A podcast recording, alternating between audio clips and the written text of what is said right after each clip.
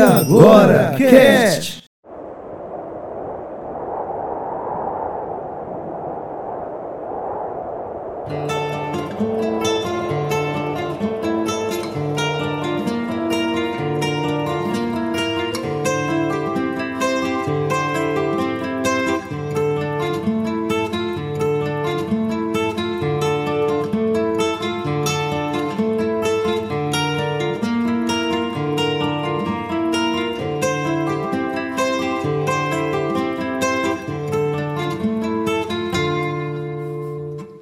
Sejam ótimas a hora e a situação que estão nos ouvindo, queridos amigos. Hoje o papo vai ser macabro.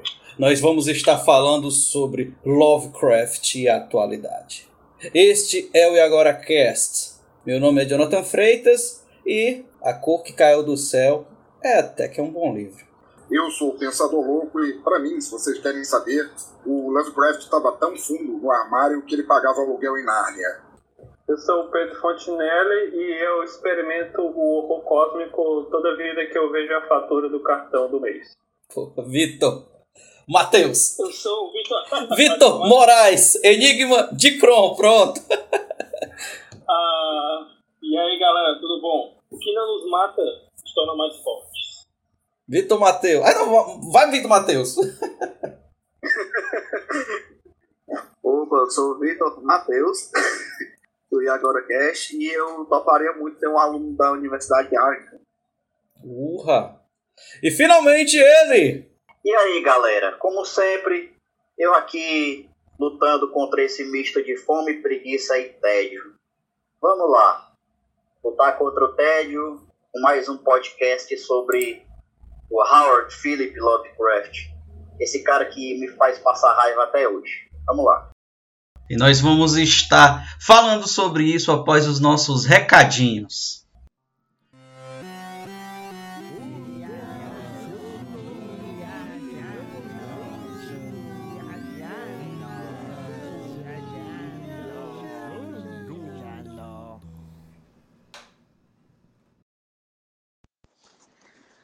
Olá, ouvintes, olá, queridos amigos, mais uma vez aqui com vocês para os nossos recadinhos, né? Muito bom estar com vocês. Eu sou a Maísa Costa, justamente hoje com a Laícia Jones, como vocês bem conhecem. Nós vamos dar aí algumas novidades para vocês, agradecer também a alguns dos nossos colaboradores e vamos de falar aqui da Estilo Pop, né? Antes de antemão falar da Estilo Pop, nossa loja aí parceira que está crescendo cada dia mais, que eu adoro, inclusive eu sou cliente, sempre estou aí, né, vendo aí os looks postados, procure nas redes sociais, Estilo Pop, só entrar em contato, aceitamos cartões fazemos entrega e retirada, tá? Se você aí quer um estilo, quer uma um lookzinho para o fim de semana, Estilo Pop é o seu lugar. E aí queria agradecer também, dando a oportunidade ao nosso padrinho da Megiótica, o Mário Girão. Parabéns, Mário. Muito obrigada por estar mais uma vez aqui com a gente, dando continuidade ao nosso trabalho, nos fortalecendo aí. Um abraço. E queria pedir para você que, que, deseja ser o nosso padrinho, procure aí nas nossas plataformas, tá? No site também do Agora Cash, e aí você vai ler toda a descrição de como se tornar nosso padrinho, tá? Uma pequena quantia, de qualquer valor, você já tem aí nossa fidelização, tá certo? Só nos procurar. E agora, Laísa Jones, o que temos aí de novidade? Vamos mostrar aí, vamos, vamos comentar. Eu tô doida para saber também. Oi, mamá, oi, maisinha, oi, ouvintes.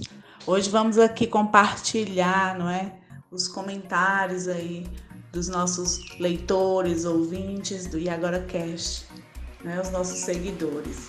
Tem um comentário aqui sobre o texto. Esse texto é de minha autoria, é do Diário de Laícia. Pressentimentos, livramentos ou mera coincidência? Então a Vanessa Raniel ela comenta sobre o texto e ela diz: muito interessante esse lance de pressentimento, intuição. Eu acredito. Olha aí, ela dizendo aqui que acredita. Eu também. Depois né, do que eu passei, eu acredito também, viu? Pois é, gente. Assim, e o E Agora Cash, ele vem cada vez mais, a gente vem trabalhando com novidades, não é? Eu venho aqui também recomendar para vocês é? a resenha do livro Matadouro de Pecados, do Fábio Bala, que é esse nosso novo colaborador, não é? da parte aqui da literatura, ele que é um apaixonado por livros, e então ele vem aqui com essa resenha massa, colaborando aqui com o nosso site. Tem também uma colaboradora aí, a Jéssica Lopes, aí, é nerd de carteirinha, não é? falando aí do universo dos animes, não é? Então vem também trazendo o seu conhecimento aqui para o IagoraCast e vocês vão lá dar uma conferida no nosso site agoracast.com com essas novidades aí para vocês. E outra, e eu quero dar uma dica para vocês que é sobre a série Cidade Invisível da Netflix, uma série que fala, não é mistura, tem um enredo de policial, não é com o folclore, com nossas histórias, não é o folclore brasileiro. E se você ainda não acompanhou, acompanha. E também vem aqui no nosso site no AgoraCast, na análise, foi realizada uma análise sobre essa série, análise da Cidade Invisível, de autoria do Jonathan, não é que ficou muito bacana. Então, se você não assistiu ainda a série, pode ler, não tem muito spoiler, tá bem legal. A análise de Cidade Invisível, esse sucesso aí da Netflix, muito interessante também, tá bom? Fica aí a dica. Muito bem, adorei saber dessas novidades. E é assim, galera, continue acompanhando, continue nos seguindo, comentando também sempre que puderem, tá? Que isso nos ajuda bastante a é um, é um retorno que a gente tem de vocês, de que vocês estão gostando. Comentem sim, dê críticas construtivas, positivas, tá? Qualquer coisa pode nos falar. E isso aí, muito importante que vocês sempre com, compartilhem também, indiquem, né, para que a gente possa crescer e ter visibilidade do nosso trabalho. E é isso aí, espero que gostem. Fique agora com mais um episódio de podcast. Beijos e abraços. Tchau, tchau.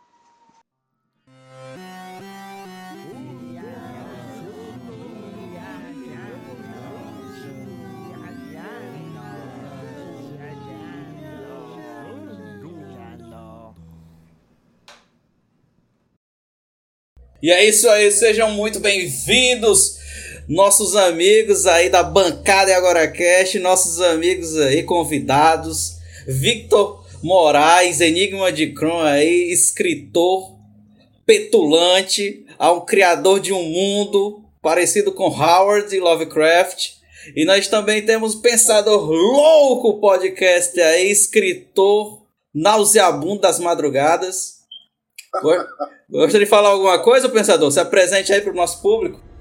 Ah, eu não sei nem o que. Eu tenho medo do que falar, que eu posso até estragar este prestigioso podcast. Assim, eu sou um pensador louco, eu falo merdas, eu cometo alguns podcasts lá no pensadorlouco.com e é, um, é uma puta honra estar aqui. A honra é nossa. E Kron, Enigma de Kron. Fala um pouco, Vitor Moraes, sobre você, que já não, não é a primeira vez. Fala um pouco aí sobre você. Pois é, galera. Saudações, bárbaros e amazonas, primeiramente, né? Eu sou o Vitor Moraes e eu tenho né, criado uma mitologia, né? Que eu sou muito fã do Howard, né? Do Howard, do Robert Howard, né? Que também era amigo desse cara chato chamado Howard Phillips Lovecraft, mas também escrevia bem pra caralho. Valeu, valeu. E é isso, vamos começar falando um pouquinho sobre ele, né? É, vida e obra. Vida e obra, quem foi esse tal de Lovecraft? Se o pessoal começou a escutar nosso podcast, viu o tema ainda não sabe quem é esse cara, vou explicar um pouquinho quem é ele. Quem gostaria de começar falando? Eu posso começar. Alguma coisa? Pode ser, Rocha. Pois é, ele nasceu lá eu não sei se ele nasceu em, posso dizer, Providence mesmo, mas foi uma cidade próximo do Canadá, eu acho, por ali. Foi na, foi e... na Nova Inglaterra, né? Foi, foi por ali. Isso, exatamente. E é no norte, né? Bem assim no norte. E ele, tipo, que é onde é de onde é o Stephen King é de lá também, né? Também, que ele é próximo do Canadá ali. É, pronto, exatamente. E lá a galera ainda era bem assim, que eu posso dizer, né? Provinciana e tudo e tinha meio esse ar de que ainda eram né, ingleses. É o final do Velho Oeste, né, cara? Também. Isso, em solo americano. E eu acho que ele nasceu, acho que foi no século XIX ainda, né? Acho que nasceu no século XIX. Se não me engano, foi 1890 por aí. Né? 90. Isso, isso. E ele começou a ler muito cedo, né? Não sei se foi tipo, aos 4 anos, sabia? Se alguém tipo, souber aí pra me falar. O, o, o avô que lia, o avô, ele, era aristocrata, né? Morava num casarão. Exatamente. E, aí o avô tinha uma biblioteca, né? O avô tinha De acordo, de acordo aqui com a Wikipédia, ele já recitava poemas com dois anos de idade e criava os próprios aos seis. O pessoal só ia pra escola aos seis anos aqui no Brasil, né, cara? É, aqui é Brasil.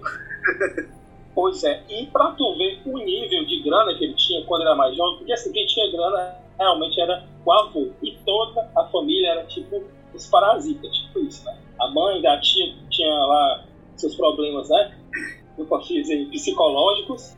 A mãe também. O pai também parece que foi. que Ele também tinha. O pai foi internado também um cedo. Foi. Com colar. É. Ele começou lendo As Mil e Uma Noites, né? É, o avô parece que tinha uma biblioteca bem extensa, né? Que deu acesso a ele à biblioteca. Né? Ele começou por Exatamente. ali. E, e ele curtia tanto que a mãe dele, pra tu ver o nível, né, fez um quarto pra ele, temático, com tudo. Tapete, divã, toda essa onda né, fantástica. E foi aí que ele entendeu, começou a dar os seus. curtir a fantasia, né?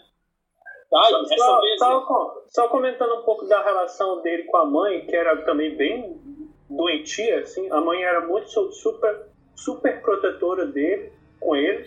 Moldou um pouco da personalidade meio reclusa dele, né? Meio, meio individualista, assim.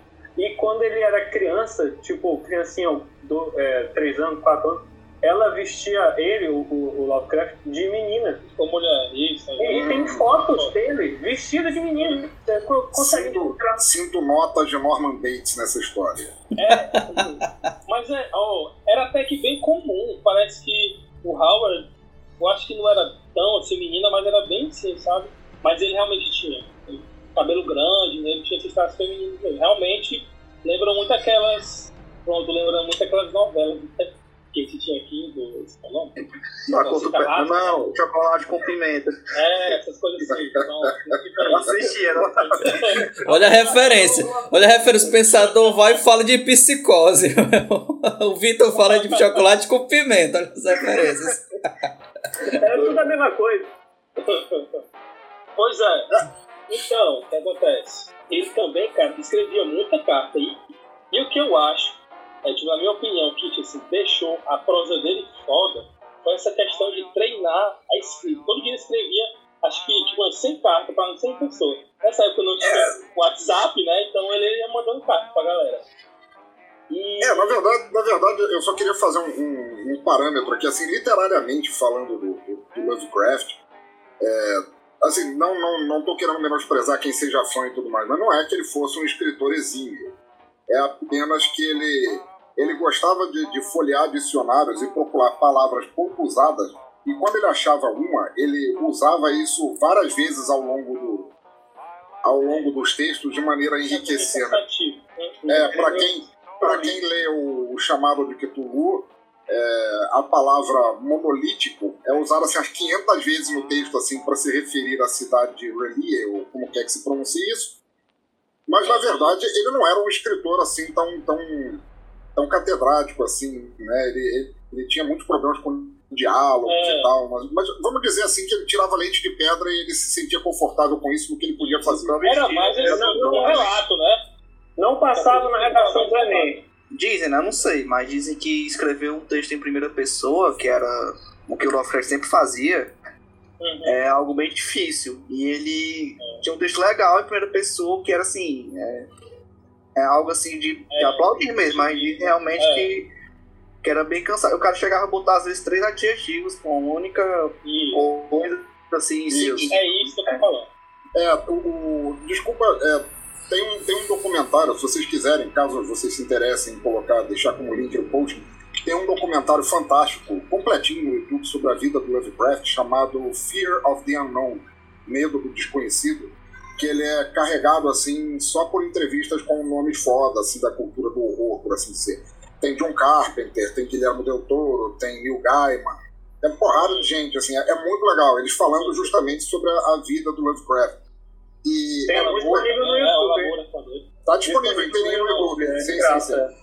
É, mas Conheceu muita gente, cara. tem, tem uma parte é, muito engraçada, assim, em que eles se dedicam, assim, já que eles passaram a maior parte do documentário é, louvando Lovecraft por sua imaginação de criar esse horror cósmico, esse horror, esse horror espacial cósmico que, que meio que mistura, Mistura, é, é. ciência com religião, com, com paganismo. Isso, exatamente. Em que ele fala justamente disso, da, da, da dificuldade que o Lovecraft tinha por fazer é, questão de escrever na primeira pessoa. E o, o Gaiman fala isso.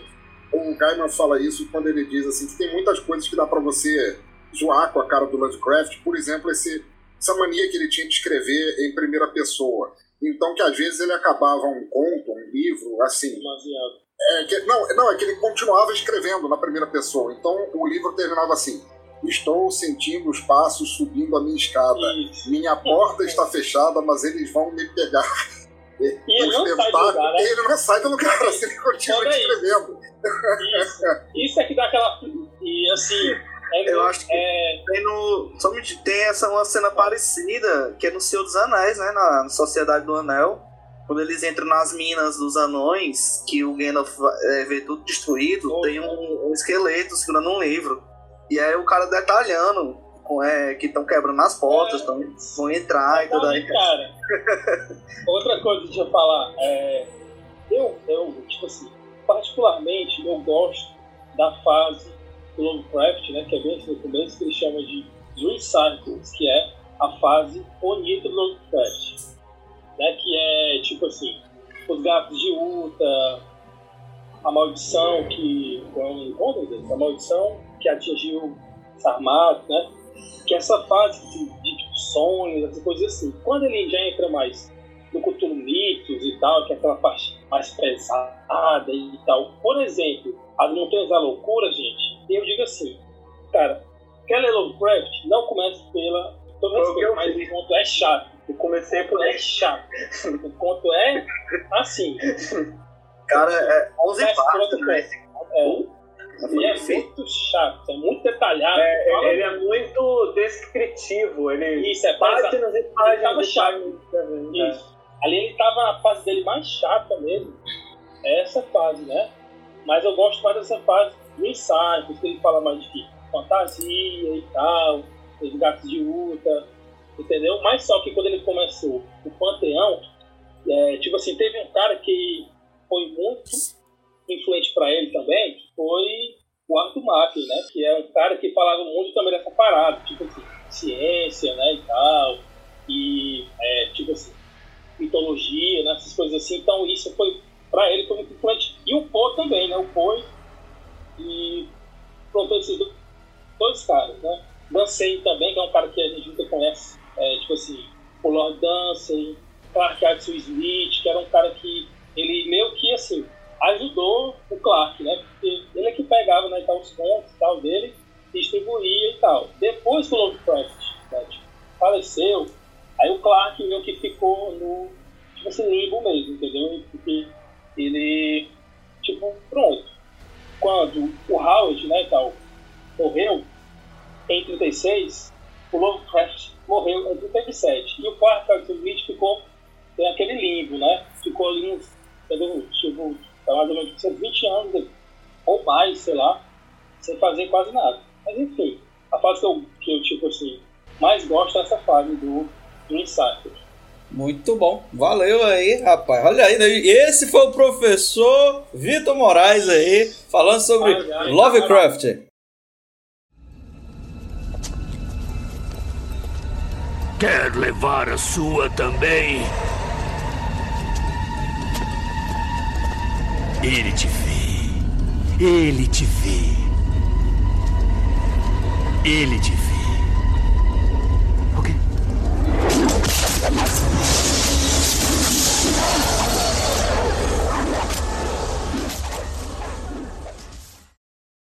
E a pergunta que não quer calar, pensador. Se o Lovecraft estivesse vivo hoje, ele seria um Nando Moura da vida? Um escritor, tipo... Com certeza. É aça. Rapaz, ele talvez fosse um Olavo de Carvalho.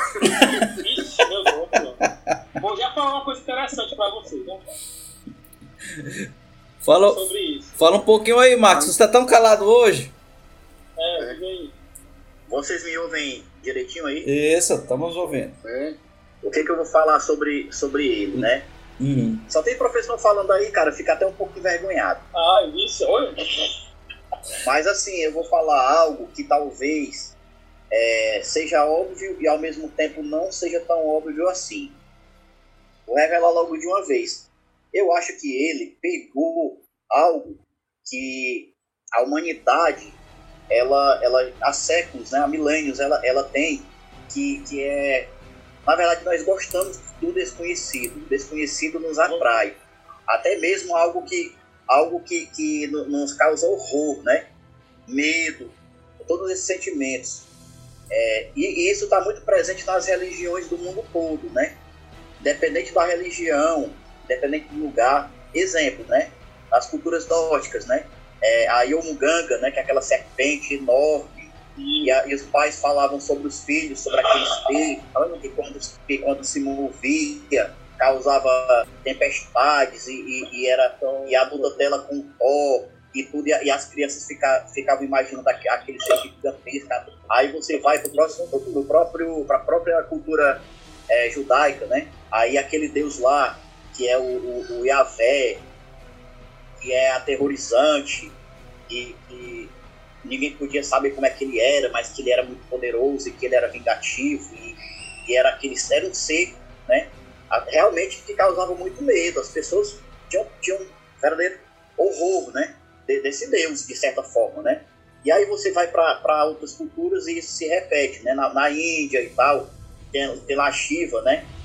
Que é um deus assim, da destruição e tal, e, e- quando se fala dessas coisas, desses deuses e dessas criaturas sobrenaturais enormes, né? Que, que se confundem. Exemplo, é, os deuses hindus são tão, são tão aterrorizantes e poderosos, né? E ninguém sabe como o, o, o, o deus Yahvé lá, da cultura judaica, né? Ninguém sabe de fato como é que ele é, porque também são imprescrutáveis, é, é, são, são inentendíveis, né? Ou, ou ininteligíveis, ninguém sabe, sabe muito bem como é que são. Aí ele se mostrava de diversas formas, né? Quando estava criando era, era Brahma, né? Ou Vishnu, conservando era Brahma, cuidando dos... Aí ele, ele se mostrava em diversas faces, né?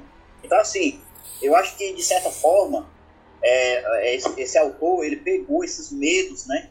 Esses medos que nos atraem, essas, essas coisas que nos causam horror e espanto, mas ao mesmo tempo atiçam cada vez mais nossas curiosidades, né? A curiosidade humana, isso, e, e é, isso é muito religião. E aí ele, puf, né? Ele traduz isso na, na, na, na sua literatura de uma forma magistral, né? E aí a gente, é, eu me lembro agora, né, do, do exemplo do Black Sabbath, da banda de rock Black Sabbath, né? O próprio Ozzy, ele teve um, um insight, né? Ele falou, cara, as pessoas ela, elas elas gostam de filme de terror, né? É, é, gostam de sentir medo, né? Então eu vou colocar isso nas minhas músicas, né? Esse terror que ao mesmo tempo é, é, faz com que a, gente fique com fome, né? De, de saber mais sobre isso, né? Sobre esse desconhecido e tal. E aí ele traduz, traduz muito bem isso na sua literatura, né? De, é, o Carl Sagan, né? Que, é, que até o Jonathan tinha, tinha me pedido para falar um pouco do Carl Sagan, né? Carl Sagan fala justamente disso, né? Que o universo lá fora enorme, né? Cada, cada vez se torna maior, é, porque a gente estuda ele e, e ele fica mais aterrorizante, mas ao mesmo tempo a gente quer saber mais, tem fome demais, né? Desse, disso que nos aterroriza tanto, ao mesmo tempo nos apaixona. Então, então acho que é isso, né? Para fechar aqui, ele, ele traduz muito bem isso que, que é milenar, né? Que, que tá na, na gente, né? Esse, esse medo, essa paixão pelo desconhecido, na literatura dele, mas que era é óbvio e ao mesmo tempo não é, como eu falei, né? É óbvio, mas ao mesmo tempo ah, não é, não é tão óbvio assim, porque as pessoas talvez não, não se, se liguem disso, né? Tudo bem. É, eu, eu achei muito legal. É, eu acho que, em parte, assim, vamos dizer que seja, seja uma medida exata de 50 para 50, isso que você disse que eu achei sensacional, concordo muito contigo, mas ao mesmo tempo. É, nós temos que ver como foi a criação do, do, do HP Lovecraft para se tornar o que ele se tornou, né? É, garoto é, tímido, introvertido, cuidado pela mãe, vocês me falaram, gostava só Um o filho adendo? dele. Ah, O Lovecraft ele acabou morrendo assim muito cedo de câncer intestinal, mas ele foi diagnosticado, que acho que foi isso que causou diversos problemas dele durante a vida, com poioquilotermia. Sim, sim. E a- que até a, a para quem não sabe é uma doença que faz referência aos répteis, de que a pele dele era muito fria e, e pálida. Sim, Então ele sim. tinha uma saúde muito frágil, ele ficava em casa, introvertido, aí não saía nem para brincar. Aí- Para de É, falar do Pedro, viu? Pedro aqui, Pedro, o Pedro não tá aqui no assunto, é o Lovecraft que a gente tá falando. Tô, tô te defendendo, viu, Pedro? Que, rapaz, E só prejudicou ele no, pra entrar na faculdade, porque no final do, do ensino médio ele teve um colapso nervoso e ele não conseguiu se formar. Aí deu o maior bolo, acho que no dia supletivo na época. Sim, mas até, até o lance desse colapso, ele tá, tá embutido nesse 50%, né? Como eu falei, assim, ele tinha problema de saúde, acho que o problema de saúde começou a se manifestar mais sério no início da adolescência. É, ele foi criado, passou a ser criado por tias, ele teve esse colapso nervoso, mas ele, vive, ele era fruto de um, de um estado, de um lugar que também considerava, que é o, o- o- como é que eu posso dizer, ao- ao- não, não, que é, o estado onde ele vivia é, consider- é, considerava aquela máxima, aquela uto- utopia estadunidense de que nós criamos o lugar perfeito aqui, qualquer coisa externa que venha a, a influenciar ou colocar fatores díspares do que a gente vive está fazendo está trazendo um ambiente nocivo, terraformando o nosso ambiente perfeito em algo terrível. E isso foi uma coisa que se repetiu pela vida dele inteira, até o momento em que ele é, se foi obrigado a, a- a procurar emprego para se sustentar e tudo mais, porque as tias sozinhas já não, já não davam conta, e a incapacidade dele de lidar com a vida, não apenas fisicamente por causa do estado frágil de saúde, mas psicológica também, psicologicamente também, porque ele nunca havia sido é, preparado para a vida dessa maneira, ele sempre foi muito tutorado e protegido dentro de casa, se, se mescla com, com o, o que ele falou agora há pouco, desse medo do desconhecido, do, das religiões primordiais assim da, da Terra, que viam os deuses como grandes monstros representando o, o, o clima, as tragédias e tudo aquilo que não podia ser explicado pela parca ciência da época, e juntou nesse caldo de esse caldo pré traço conceituoso que Lovecraft é. Isso resvala muito na obra dele. É, o que, eu, o que eu acho interessante é como. É porque assim, é, eu vejo que essa parte do, da misoginia, do racismo, xenofobia dele, ele é, é muito destacado pelas pessoas quando comentam sobre a obra do Lovecraft, principalmente nos últimos tempos, né? Até no comecinho, quando ele começou a ser mais referenciado na cultura pop, as pessoas meio que ignoravam. Eu, eu, eu me lembro que isso tinha uns 10 anos atrás, um pouco mais. As pessoas meio que relevavam isso, mas de uns tempos pra cá isso ficou muito no foco, né, da, da, do, do tema Lovecraft, né, quando as pessoas conversam sobre, sobre ele como autor e como obra. Mas eu, eu acho interessante como não, não são coisas é, eu não vejo como sendo coisas diferentes. A obra dele e esse, esse lado é, racista e xenofóbico. Eu, eu- eu- concordo. vejo que tem um casamento entre, as- entre os dois. E, e o, o foco que está, né, o, o, o, o âmago disso é exatamente a questão do, do medo, do desconhecido. Tem, um, tem um, um- um- ensaio dele muito famoso que é o chama O Horror Sobrenatural na Literatura, que é muito comentado esse ensaio do, do Lovecraft sobre o horror, né? E aí ele, se não me engano, ele abre logo um ensaio falando que a dentre as emoções mais fortes do ser humano, a emoção mais forte é o medo. E entre o- todos os medos do, ser humano, o medo mais poderoso é o medo do desconhecido. Então é, ele conseguiu reunir, digamos assim, como se fosse a essência de toda a obra dele está nessa, nessa máxima dele, né? E o, o, o, a, a, a a antipatia que ele colocou né, na, na obra dele é, em relação a todos esses é, povos estrangeiros e culturas estrangeiras, tudo que era diferente, é, ele, ele é, como se fosse uma, uma, uma transformação literária, uma transformação literária, metafórica, com toda essa parafernália de monstros e tal, em um sentimento de estranheza com tudo aquilo que ele não conhece e que, portanto, não compreende. Então, digamos assim, ele mimetizou isso literariamente nesses monstros, essas criaturas e tal. E aí, isso é, é, suscita uma outra discussão, que é a questão de, de autor e obra. Quando o autor, pessoalmente, é problemático, mas a obra é relevante. É, o que, que você faz? Então, pessoalmente, ele é socialmente é, é, complicado, problemático. Mas a obra dele é, é, é socialmente, por vias da literatura, do cinema, é importante. E aí como é que dá um curto-circuito aí, eu vejo que tem um, as pessoas têm um pouco de dificuldade para saber como lidar. E realmente é difícil, né? Como é que a gente a gente se ignorar não dá para ignorar, porque a influência dele é grande. Mas se passar o pano também não dá. Porque né, ficar dizendo que é. Não, porque ele é fruto do tempo dele. Eu acho isso é, muito conveniente, porque. É, não era, não. não, não justifica. Não, era. É. Não, não, não, justifica, porque na, no tempo dele, tipo, tem o um movimento abolicionista, sempre cito isso. O movimento abolicionista é e do também, século XIX. Tem Luiz Também tem um colega dele, Robert Howard. É, é, é, é, dessa época contemporânea, eu sei, o cara não era também lá muito a fogo se cheire.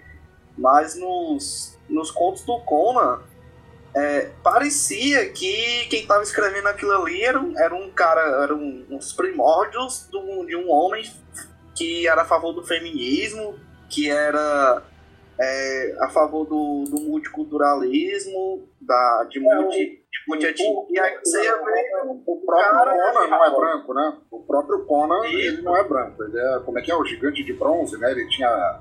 É, é pele bronzeada, cabelo... Isso. Ele, ele, tinha, ele tinha a pele é, mais próximo do mulato, assim, do que de uma pessoa caucasiana. E ele, ele, ele, é um bárbaro, né? Tá no nome do personagem, como um bárbaro, né? que é o, o, outro, diferente, o que tem uma cultura esquisita. E o, o Robert Howard trouxe isso pro centro da literatura dele como um herói.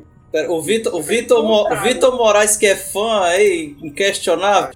Teve né, várias cartas entre Howard e Lovecraft. Muitas coisas sobre tipo prosas tal, e lendas, eles sempre estavam, tipo assim, pensamentos, eu posso dizer, parecidos, mas em muitas coisas eles discordavam. Por exemplo, na época, Mussolini ele tinha feito o quê? Atacado a Etiópia, né?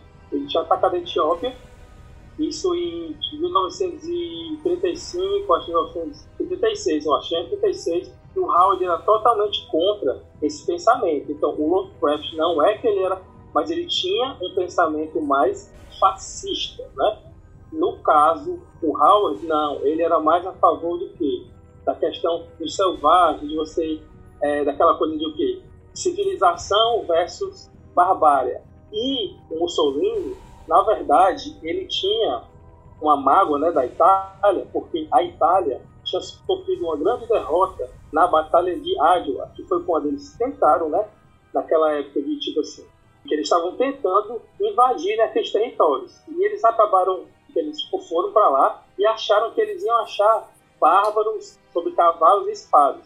Mas na verdade eles encontraram mil, eles encontraram 100 mil etíopes armados que destroçaram os 30 mil italianos. Então, então tinha Coisa essa grande mago porque a, a, posso dizer, a Etiópia ela, ela foi o único país assim que não sofreu tanto, não foi colonizado assim, total, entendeu? Como, como que aconteceu. E, era, era riquíssimo, né, Vitor? A Etiópia era muito próspero.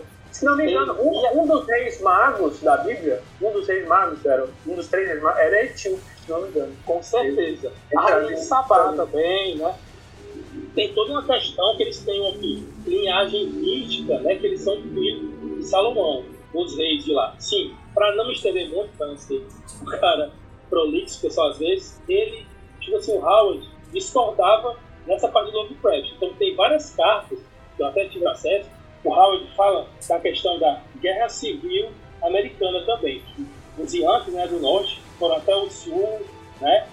E nessa parte aí, o Howard vai puxar pro lado dele, porque ele é do sul do Texas e tal. Os Yankees foram lá e eles, né, pronto. Todo mundo se ferrou, porque assim, o Howard tinha também essa grande mágoa, porque eles, é, tipo, ele era do quê?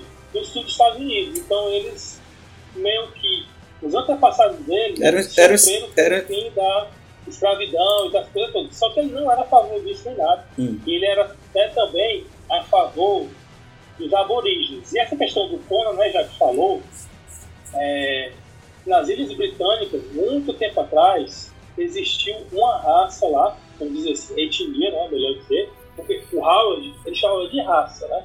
Uma raça aborígene, né? Que se vocês procurarem tá no YouTube, assim, vocês vão ver o primeiro homem das Ilhas Britânicas, ele era, tinha pele bem escura e olhos azuis. Então foi nessa linha que ele fez o Conan. Só que o Conan ele faz que ele é um cimério e tal, bronzeado e tal, aquela questão de estar, tipo assim, exposto ao sol. Não que ele fosse negro, mas ele não era branco. Era quase, era quase um Momoa mesmo. Pronto. Isso, pronto. Um morenão do olho claro. gente- Pronto. Que até muita gente fala, ah, o que, o Momoa não. O Momoa foi o que mais se aproximou, né, posso dizer, esteticamente, daquela parte da tal do Howard, né, que, ele, que ele criava. Só não botaram os olhos azuis. É, ele tem os olhos, É, ele tem os olhos castanhos claros, né? E o Schwarzenegger. O Schwarzenegger também Mas tinha ele- os olhos Tinha, é, parecia tipo verde, né, que ele é tipo... Ele é austríaco. Pois. Agora ele tinha um sotaque, aí era mais fácil. E o Lovecraft, né, para não sair do assunto, se, for, se você for ver os contos dele, ele tem muito essa questão assim, sempre é um espanhol que é não sei o quê, português que é não sei o quê. Todo cara que é estrangeiro, por exemplo, aquele conto dele, o nome do conto é o Arfrio. É um cara que fica dentro do apartamento dele lá, que é um cara muito, sabe, tipo, muito louco, que é um espanhol. Ele fala assim, tipo, como se fosse um, fosse um nada, tipo, se fosse, sabe, um lixo. E era esse Tem um, Vitor, que é no. é, acho que é no Herbert West Reanimator. Isso, que- Reanimator, isso. É, que é do, do marinheiro do Congo, se eu não me engano. Cara, a descrição que ele faz é pesado lá. Cara, Cara, eu não vou nem chamou, o mínimo que ele chamou foi selvagem. É, É, no- tem, É. tem livros onde isso fica mais, é, mais evidente. Acho que, o- que o, o mais racista, por assim dizer, seria o Horror em Red É. Hook, porque aí ele foi um livro quase documental sobre a dificuldade que ele passava em Nova York para conseguir se sustentar. Ele estava recém-casado. E o outro, eu, eu não sei o título desse em português, porque eu, na verdade eu peguei ele num sebo, uma edição em inglês, mas é o The Lurker in the Threshold, que é sobre um cara que herda uma casa que tem uma, uma portinhola, tipo uma, uma portinhola no, no, no sótão, a qual dá para ver uma, uma clareira onde se faziam ritos e etc., onde ele trata com selvagens não apenas os estrangeiros pros, é, nascidos nos Estados Unidos, mas os índios também, porque ele os retrata exatamente como selvagens. Os índios, pra falando também dos mitos de Cthulhu, também ele fala disso que os que são suscetíveis à loucura, que são mais fracos, são aqueles. Porque tinha aquela questão também do sul que ele tá falando, se eu não me engano, ele fala uma coisa assim, dos rituais voodoos, né? Dessa crença africana, né? que ele condena total, que são os selvagens, eles ficam ali, aqueles negros. Tem, tem algumas traduções, por exemplo, da Martin Claret, desses caras, eu não falo de editor aqui, mas enfim, que suavizam esse racismo, entendeu? Uma das mais que eu posso dizer que você pode pegar bem confiável são as da Hydra. A da Hydra e você sente mesmo aquele racismo ali permeando ali, né? Algumas traduções estão meio que suavizadas. Não sei se vocês concordam, mas é. Eu acho que a da Dark Side tá bem fiel. Pelo que Tá, disseram, os caras foram pra prova desse mesmo, traduzidos os originais. tá? Mas tem umas mesmo que chegaram até a retirar trechos do livro, assim. É, realmente sim, dá eu gosto para da a letra obra pra, pra evitar. trazendo essa discussão para o, o centro em relação às obras com conteúdo racista xenofóbico que po- po- podem estar, né? A gente está defendendo que eu também defendo que o texto seja pode fiel, né? Seja não, que Eu não consciente. Isso. distorcer. Mas, ao mesmo tempo, esses livros podem estar em biblioteca de colégio, assim, aí fica complicado.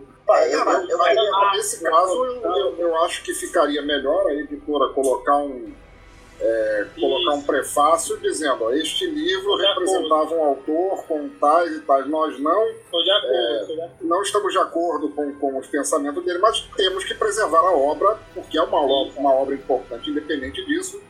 E e deixar até para o pessoal entender a estupidez da, da, da, xenofobia ao longo dos tempos. Né? É, Ou faziam com aquele é, explicações brasileiro, que era o Aline e seus dois maridos, que vinha nos livros de gramática. Cara, aí é esse, que história mais. Que escola é essa, irmão? e era colégio de cristão, viu? Cristão. Estudou no Aqui foi, filme natalino nessa escola era Saló, é isso? Mas é. Vocês não sabem o que está acontecendo aqui e nunca vão saber! Porque eu vou destruir tudo! Tudo! Jesus Cristo. Destruiu o helicóptero e as hélices e matou o resto dos cães. Gary, espere aí, espere aí! Childs, vá pela sala dos mapas e fale com ele. Vá! Norris, você pegue uma mesa do laboratório. Acho que a coisa queria ser um bicho? Um cachorro andaria milhares de milhas no frio. Ah, mas vocês não ligam! A coisa queria ser nós! Ah, célula sai! Eu tô com parte da, da coleção aqui, é, de alguns contos do Lovecraft aqui, aliás, do, do HP aqui, e é, como o Pensador Louco ele sugeriu aí, foi justamente o que a editora fez, não sei se foi só essa, mas ela deixa claro é, quem foi o autor, o que, que ele pensava, mas também fala sobre o peso dele, né? para várias obras ficcionais da atualidade. Eu achei isso muito legal da parte da editora Cronos. Não sei se, se outras editoras, são tantas que fazem isso. Aí o, eu vou fazer só o contraponto. É óbvio que ninguém vai passar pano para racista, para xenofóbico e misógino e outras coisas mais. Mas assim, é necessário é, a gente entender que o progressismo é isso. Ainda não está bom precisa progredir mais, né? E no, no caso dele, de, de, desse, desse autor e de muitos outros, a gente pode também lembrar, aí, como já foi lembrado Monteiro Lobato, a gente pode lembrar que a, a, a própria Agatha Christie também, em 1976, tem um livro lá chamado é, O Caso dos Negrinhos, né? Que ela foi, negrinhos, sim. É, ela foi compartilhada. Agora, né? Agora, e não sobrou nenhum, né? O, o, o título agora. Isso. Isso. Aí, aí assim, ó, ela foi bombardeada, né? Como assim, né? Então, assim, se a gente for colocar pensadores, pensadores como, como Friedrich Nietzsche, né? Como, como é, é, ah, até, o, até o Tintin também tem dessas paradas. Pois é, então, então assim, é, é preciso a, gente entender que é, é por isso que, que, o progressismo ele é tão legal, né? Porque as, as coisas vão progredindo. A gente talvez ache que agora a gente é muito libertário, muito a favor, mas acredito, ainda falta muita luta ainda para se chegar a um resultado ainda mais satisfatório. É por isso que vai, as coisas vão progredindo. É necessário contemporizar mesmo é, as pessoas. É, exemplo, um dia desse, cara, Bastião, né? O bastião da, da, é, da raça humana, do que, é, do que seria é, seres humanos, os cavalheiros, que, que foram os belgas, né? É, eles fizeram aquele massacre do Congo, né? Que na França tinha um, ciclo de pessoas, onde lá tinham, tinham seres humanos sendo expostos para que a, a, as pessoas ricas vissem como era um africano, né? Como era o cabelo de um africano, como eles eram. Pois é, então assim, né? Da França é onde eu, eu vi, né? Assim, né? Alguns historiadores, não sei se nos Estados Unidos, né? Mas assim, é, é, cara, aí a gente vai contemporizar isso aí então, assim, esses caras também a gente né, viveu uma sociedade muito que, que formou as pessoas muito para isso. E, e, já tinha já, claro, né, é, pessoas que estavam brigando por direitos iguais e tudo, mas isso, isso tudo é, foi, foi ontem, foi ontem. Aí, aí, aí parece que a gente voltou lá pro século XIX, né? No...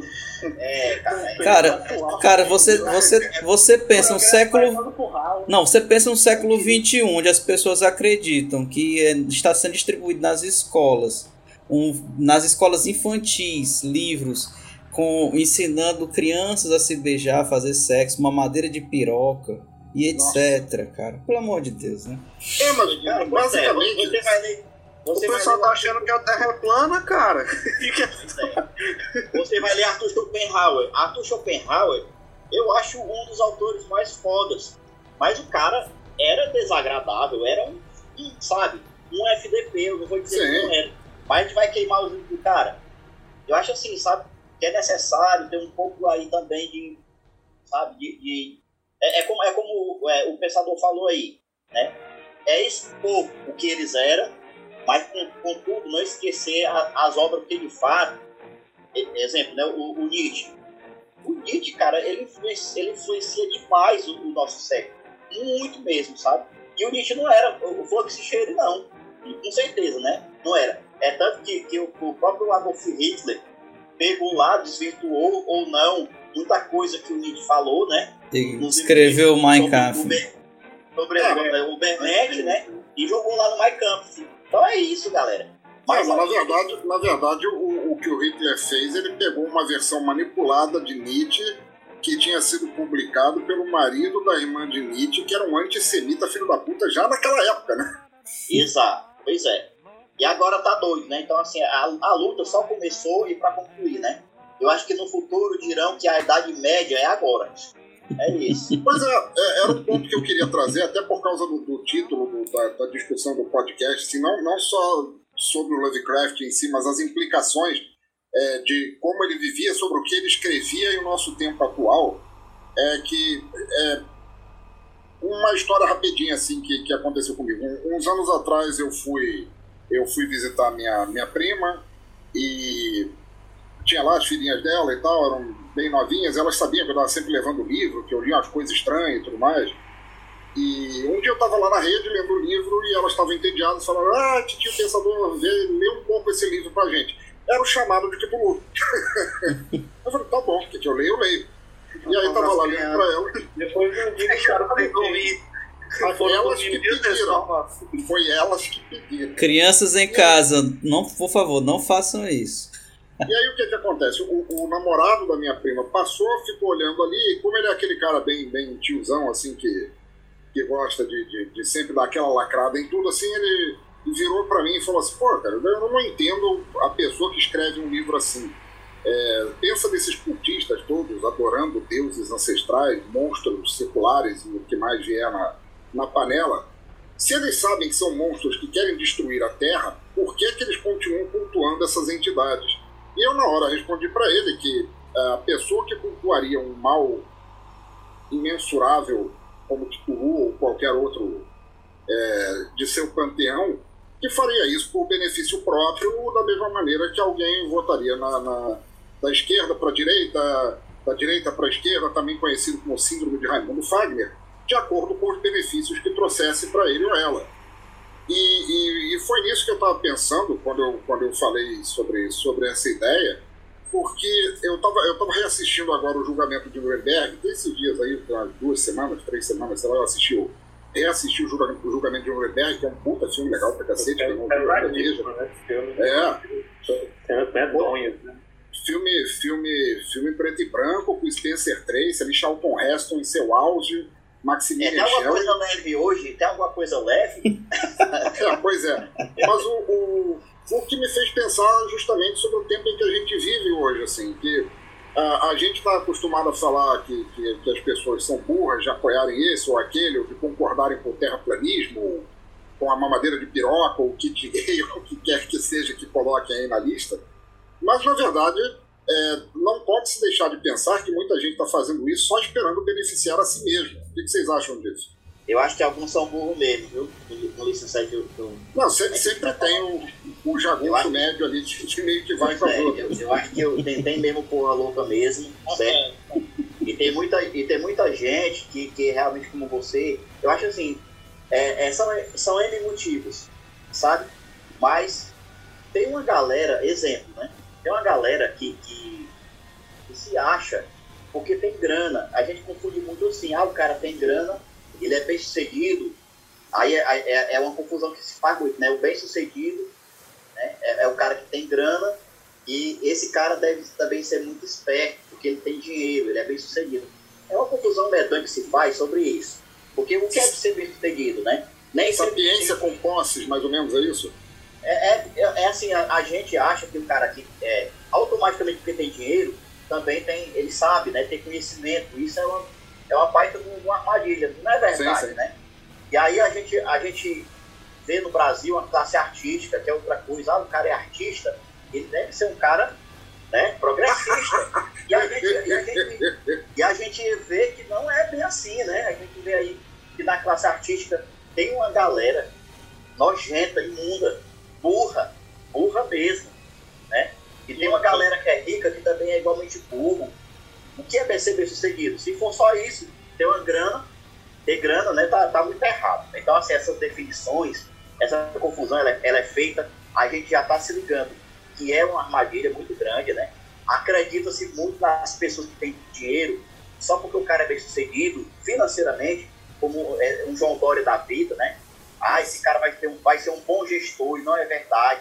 Então, assim, nesse caldo ancestral de muita burrice, de, de, de muita cretinice, tem muito disso, e a gente ainda está aprendendo, a gente ainda não, não, não sabe como, como, é, como, como é que, que, que, que, que vamos falar, né, aprender de tudo isso. Eu acho que esse processo aí vai demorar mais um pouco, daqui a, a alguns, a, talvez até décadas, viu, galera? A gente vai estar tá vendo isso aí sendo discutido ainda por, por muita gente que estuda esses fenômenos aí sociais.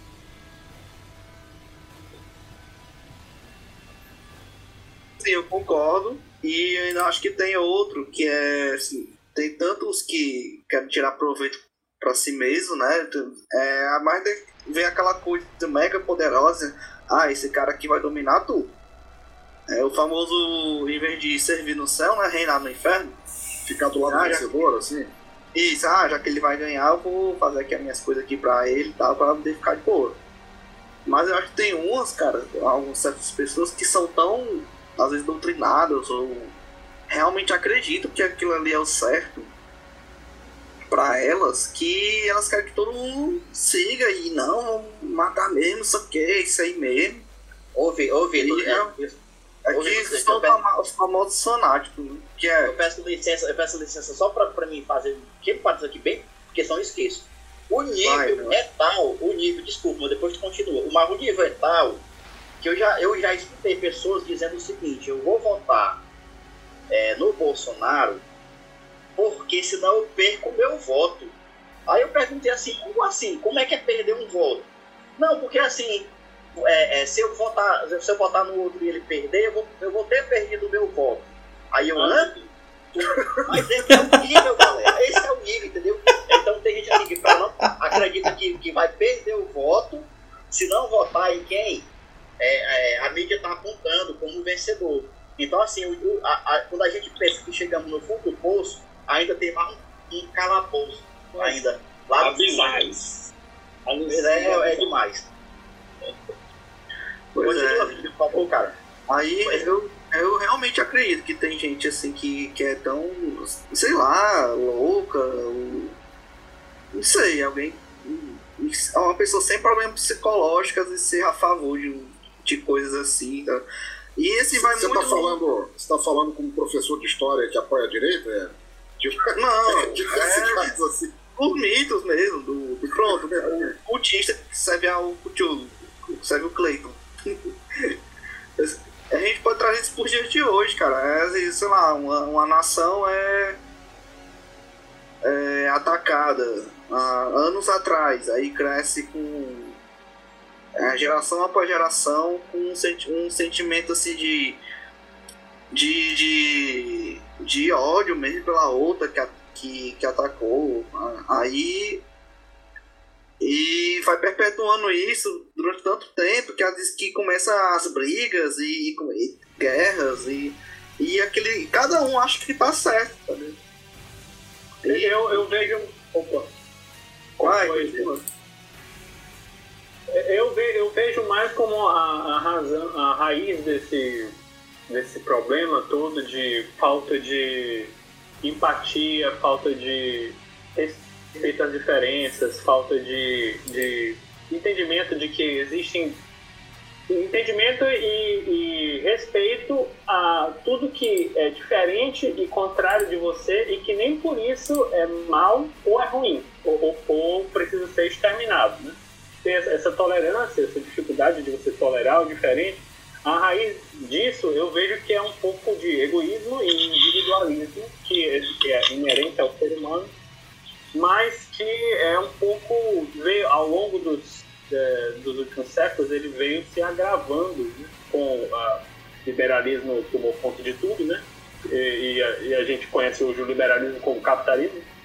E eu acho que ele tem, tem uma. E, e com um pouco de, de predomínio do, do cristianismo, não como mensagem de Jesus Cristo, mas como instituição, igreja, que também misturou um pouco com o liberalismo. E aí deixou a sociedade é, muito individualista, muito egoísta e concentrado nos próprios interesses, e, e isso fez com que o outro passasse a ser considerado não como um igual, mas como um concorrente ou um inimigo. Então, o resultado disso. Vai lá, Vitor.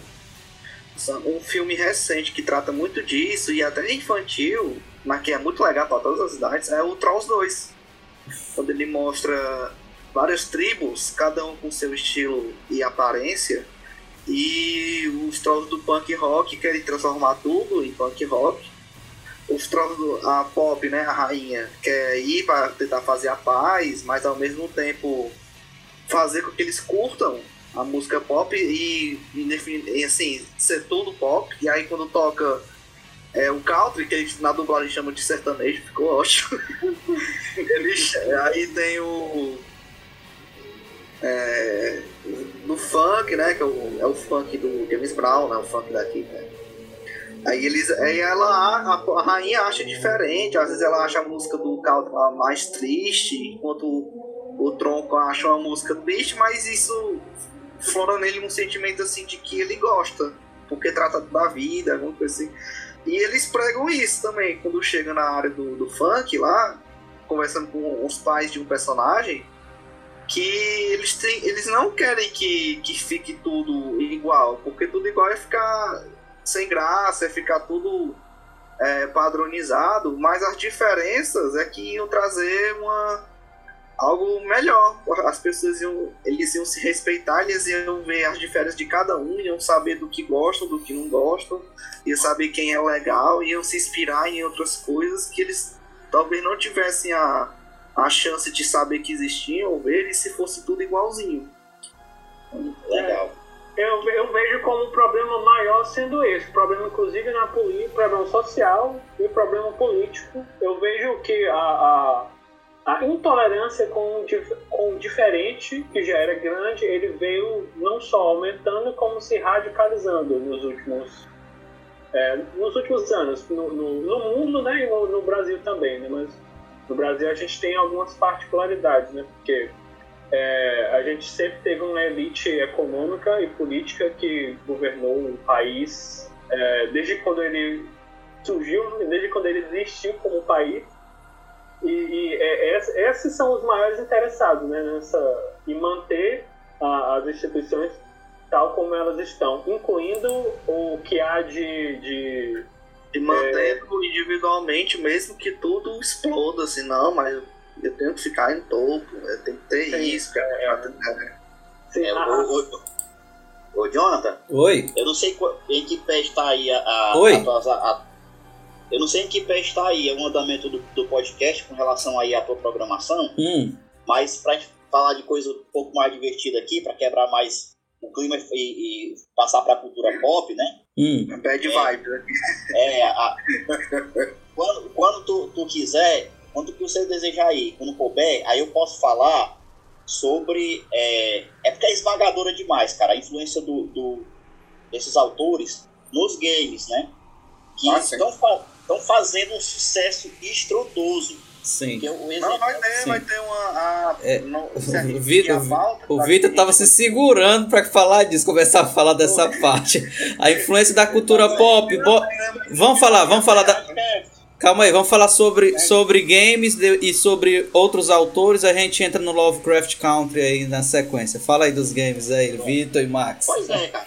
Pois é, o jogo, o jogo de estreia. Eu, eu também queria falar um pouco sobre os filmes também. Show, filmes, show. Filmes Também. inspirados no Lovecraft. Também. Pronto, é. Eu sou do Lovecraft Country. Eu sou Pois é, eu vou, eu vou, falar- eu vou começar. no- Beleza. Vai, Max, nos games. Pois é, vou logo começando assim a falar que o jogo de estreia do, do PlayStation 5, do lançamento, é o, é, o, é, é o jogo Demon Souls, né? É um jogo. É, é a série Souls. Brilhante Like. esse jogo. Pois é, É a série preferida. Pois é, a série Souls Like é, é até, até um novo estilo de jogo que surgiu justamente porque é, os o que são Souls Like, né? É o Demon Souls, aí depois vem o que? É o Dark Souls, que tem o, é, o 1, 2 e o 3, né? Aí tem o Sekiro, que eu tô passando uma raiva desse jogo agora. Já, já tô, pass- tô passando uma raiva também no. no- eu já tô quase platinando já, falta só um pouquinho, que é, é o Bloodborne. Então essa série de jogos é, um- é, é um novo esti- é, é um novo estilo de jogo que a From Software, até que o, Sekiro, ele ganhou, né, como, como é, o GOT, né, que é o Game of the Year, né, que é o jogo do ano, ano passado, se não me engano. E esse É. estilo sempre pega também a mesma linha na, na história, que é sempre Ah, coisas ancestrais. então, o que, então o que, que tem a ver, né? Bem É, o- Lovecraftiano. é, o que, que tem a ver com o Minecraft, né? Eu acho que o Bloodborne e o, e o Dark Souls e o Demon Souls são os mais, né? O Sekiro nem tanto. Mas assim, é, você, cara, você vai, vai progredindo no, no jogo bem devagar, qualquer coisa pode te matar. Você leva susto. É de- quando você joga a primeira vez, cara, é algo, é algo desconhecido. O perigo é- está realmente à espreita. Um hit kill é um hit, tipo, te mata, é hit kill. Um- às vezes um, um- um- personagem, né? Um NPC que nem é o principal do jogo, ele te mata com um hit. Os chefões são enormes, sabe? E são assim muito detalhados e, cara, assim, são, são muito mesmo, sabe? Acho que o Bloodborne é o pega mais Lovecraft, né, cara? Pois é, Bloodborne é incrível, cara. tem isso aí, mas também tem no Dark Souls 3 no começo, tem um- uns NPCs que, é, que ficam rezando, assim. Você pode É chegar lá e matar. Fica rezando no É meio da rua. impressionante, é impressionante esses jogos, sabe?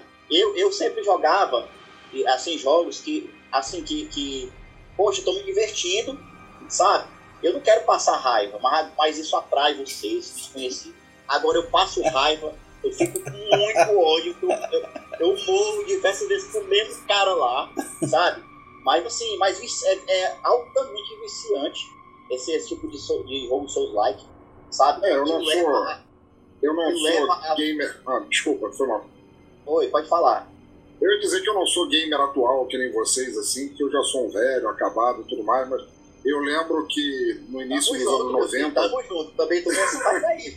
eu não sei se vocês jogaram o jogo Alone in the Dark, o original para PC, que era completamente eu baseado Eu joguei no, joguei no Game Boy. Alone in the Dark, Alone in the Dark. joguei demais. De boa, muito- aquela névoa, cara, de, de, de Alone in the Dark, sabe? A- Sim, aquela, sim. cara, você, a- os sons, sabe? Porque tem muito também, a galera caprichando os sons. Bloodborne, a galera tem, tem uns. Lá, pelo- lá no fundo, sabe? Eu, eu jogo, costumo jogar agora com fone. E você escuta aqueles sons assim da galera gemendo ao, longe, ecos, sabe? O vento. Cara, é impressionante. Então, assim. É, é, É, é- fora o próprio texto que tu acha, né, pra se situar na história dentro do próprio jogo. Pra você ler. As é coisas. muito, pelo menos é Bloodborne é muito Lovecraftiano, porque assim, né, uma galera que teve contato com os eminentes, que não, não se sabe muito bem o que são, sabe? Não, são, não, não se sabe se são deuses ou alienígenas, não se sabe mais que tiveram contato. Aí eles trouxeram, é, essa galera veio, teve contato, né? Aí com o sangue dos eminentes, aí os, aí os, os homens começaram a, a ter o que, o que a, a galera tá falando aí, né? Algo troca, né? o sangue curava doenças e, e a pessoa ficava poderosa, tinha, né, ganhava vitalidade. É, ganhar olhos no cérebro também. E, Imagina a agonia. e olhos no cérebro. É, porque o conhecimento trazia um, um olhar para dentro de si, mas era literal, entendeu? Ao mesmo tempo a cor literal e ao mesmo tempo uma coisa, né? É, que tem vários significados. Então, assim, eu não quero passar aqui spoiler, spoiler pra galera. Só joguem. Vocês vão passar muita raiva, mas também vão se viciar, eu tenho certeza. Porque tu morre com o cara 30 vezes, mas tu quer estar lá jogando. E é muito divertido jogar com outro, sabe, companheiro, quando e tal. Cara, joguem. Esse é o que eu ia trazer, né? Mas que eu vejo mais assim com relação a, a- ao Lovecraft, né? E tal. Aí, a- é, e também a gente vai ter lá, né? Com, é, outros jogos que eu não, agora eu não vou lembrar. Mas Tem o, o Silent Hill também, tem muita coisa de Silent Hill, Lovecraft. cara, tu é doido. Sim, eu joguei Silent Tem o próprio Hill jogo também do chamado de Cthulhu, Cthulhu, Cthulhu, que teve um antigo e tem, é, tem um jogo chamado Dagon também e tem o, o novo chamado de Cthulhu que é de 2018, que é de Isso. investigação. Tem todo. É um, tipo Isso, um né? subgênero. É tipo um subgênero de su- survival horror. Que é, tem, tem esse gênero, né? De, de. Tem muita Ele, coisa. ele, Ah, cu- ah, ele cuspiu todo o microfone agora, o Pedro, mano. Como é, Pedro? Como é que é o nome do subgênero? Su- Survival horror. Eita, Gostou aí? Agora foi. Oxi. Que é, É de RPG, sabe? É que no- dentro desse, desse gênero de, de survival horror, tem o, tem, o, tem um subgênero, que é o tipo é um Agora duvido eu falar rápido, duvido eu falar rápido e acertar. Survival horror. que é o de, é o de Sunny. É assim, você, o seu personagem, ele não perde é, ponto de vida. Ele perde sanidade. Sanidade. O sistema É, de jogo ele é, todo, dado, ele é bem Do RPG. É, E seguindo nessa. é o da Você linha não do. Amnésia, né? É, exatamente, como a amnésia. Você não ataca os inimigos é, fisicamente. O seu objetivo é praticamente só fugir. Porque É. se, se, se o- se o- algum inimigo encontrar você e você não conseguir fugir, aí você vai perdendo sanidade e aí você Isso. morre. Então, Tem- É, só lembrando, gente, um É só uma referência que é, durante esse período, esses últimos meses, está aberto, inclusive, eu vi uma campanha do Catarse do, do pessoal do Jovem Nerd, que eles estão lançando um livro, jo- um livro jogo sobre o Lovecraft. E eles conseguiram a façanha de, ba- de bater 3 milhões, não foi, Vitor? Em pou- Já tá em 7 milhões, cara. Mil por cento de, mil por cento de financiamento coletivo. E é- 7 e milhões é- por causa é desse tanto tema. de porque é baseado no, o né, né, no podcast deles, é, jogando RPG que é do ch- chamado de Cthulhu sei lá. Isso, então, Aí fizeram novelização, autores com novelizações grandes, de- do tamanho da casa do, do Deus da Guerra. Já tem duas, é quadrinho, é, várias coisas. Aí já, já bateu. E vão lançando coisa nova, porque tá batendo as metas, né? E superando. E a galera tá comprando, viu? Tem um amigo meu de São Paulo, o, ele é fã do Lovecraft, mas é um fã consciente. Ele até até um podcast dele também é muito bom. E tava de cara, 380 é, e tudo, cento- era só de 180 pra cima e bateu 1000%. Entendeu? Tinha coisa de tipo estatueta e tudo. Quem tá fazendo a narração é Porque também os primeiros níveis, que, são- que já é caro, é, É. do digital. Agora pra ter o físico, meu filho, é muito mais. Tá aí, tá aí, pensador. Uma, uma ideia, viu? Usar essa tua voz linda de veludo aí, ó. Opa! Olha aí. Leda Nagler, a letra do... Tá aí. pra você usar. Pra você usar essa voz de Cthulhu aí pra poder atrair É, a galera. Vamos- É né? Vamos falar um pouco sobre os filmes aí inspirados. Pedro, Pensador Louco, fala um pouco dos filmes aí inspirados em Lovecraft, por favor. Vai lá, pensador. Puxa aí. É, inspirado assim tem uma porrada. Agora, inspirado que seja bom é mais difícil de encontrar. né? Eu gostei, eu gostei. A gente, a gente teve o, o, o recém-falecido Stuart Gordon, né, que fez vários filmes é, bons a respeito das obras de Lovecraft. né? Ele fez Reanimator, ele fez From, é, From Beyond, ele fez Dagon. É, tem toda uma, uma transposição digna do- dos trabalhos do Lovecraft, assim, mas É, e teve, claro, o filme do Richard Stanley, O Corpo que Veio do Espaço, que é um filme bem legal também. É, mas a maioria é lixão. Um que eu queria para vocês, assim, que talvez vocês não conheçam, assim, é, que vale a pena, nem que seja por curiosidade, é, assistir. Na verdade, são dois filmes é, espanhóis que não são tão levados assim em termos de horror, eles são mais uma aventura, mas se chama La Herência Valdemar, e é uma história que envolve Lovecraft enquanto personagem, a Lester Crowley e a busca pelo necrofilme. Com, desculpa. E a, corta isso. E a busca pelo Necronômico para trazer Cthulhu e liberar esse poder no mundo, que é bem interessante. Não é horror, mas é bem, é bem interessante. Qual o nome aí, mano? O nome La Herência Valdemar. Está parecendo Rodorovsky, eu vi os filmes do Rodorovsky, essa história. Ah. Jodorowsky é maravilhoso. Já senti aqui a, bri- a brisa aí, só de ouvir esse nome. Já senti a brisa, assim. Do Valdemar. É 2010, né? Isso, isso, isso mesmo. São dois Aí, filmes. assim. ah, vou baixar aqui. Vai, Pedro, fala. Vai. É, eu separei aqui, assim, o, alguns desses filmes que eu vou mencionar são ao todo cinco filmes. Não são. É, um, o, o Pensador Louco já falou, que é o Dagon, que ele é inspirado em dois contos do, do Lovecraft, né, que é A Sombra de Innsmouth, se não me engano, e, e um que chama Dagon também, ele misturou, faz uma mistura dos dois, que trata é, mais. É, assim, é um. É um acho que é um casal, é uma moça, faz um tempo que eu vi esse filme. Chega numa cidade pra, praia, praiana, assim, uma cidade litorânea, numa vilazinha litorânea de pescadores, e ela começa a ver umas coisas esquisitas, assim, o pessoal, os, os pessoal da vila, né, tem um, é meio estranho, não fala direito com ela, é tudo meio deserto, assim, e aí ela vai investigando, acontecem umas coisas meio sinistras, assim, é bem interessante. E também, o, é, vai lá. o Dagon é. Eu, eu costumo pensar nele assim, como seria se um dia Lovecraft assistisse Splash, uma série em sua vida, com a Daryl Hannah, e falasse: olha que ideia interessante, eu vou fazer algo a respeito. Saiu Dagon. Eu, eu vou falar de alguns filmes também daqui a pouco. Eu posso citar um aqui que eu gostei muito e tá de fácil acesso. Vai lá, mano. Cara, tem um filme que, eu assi- que é de 2018. Ele, eu achei ele muito Lovecraft, sabe? Eu acho sensacional. Nem, nem todo mundo entendeu esse filme. Talvez você precise assistir é, mais de uma vez para entender. Eu achei fantástico. Que é a Aniquilação. Tá na Netflix. Esse filme. Eu vi, eu vi. Ah, eu, bom. Não gostei. ah, eu também não gostei, não. Bom, Acho que- não gostei Eu gostei. É algo tipo a cor que caiu do céu, sabe? Eu É baseado em livros também, viu? acho, acho que é uma trilogia, aí resumiram tudo no Essa filme. película seria melhor. Ixi, Gostei. Pois é, eu, achei, eu, achei, eu achei muito bom, sabe? Só assistam. Eu, eu acho assim que, que você pode gostar ou não, mas, mas se dê essa oportunidade, porque eu achei muito Lovecraftiano, achei, eu achei assim fantástico.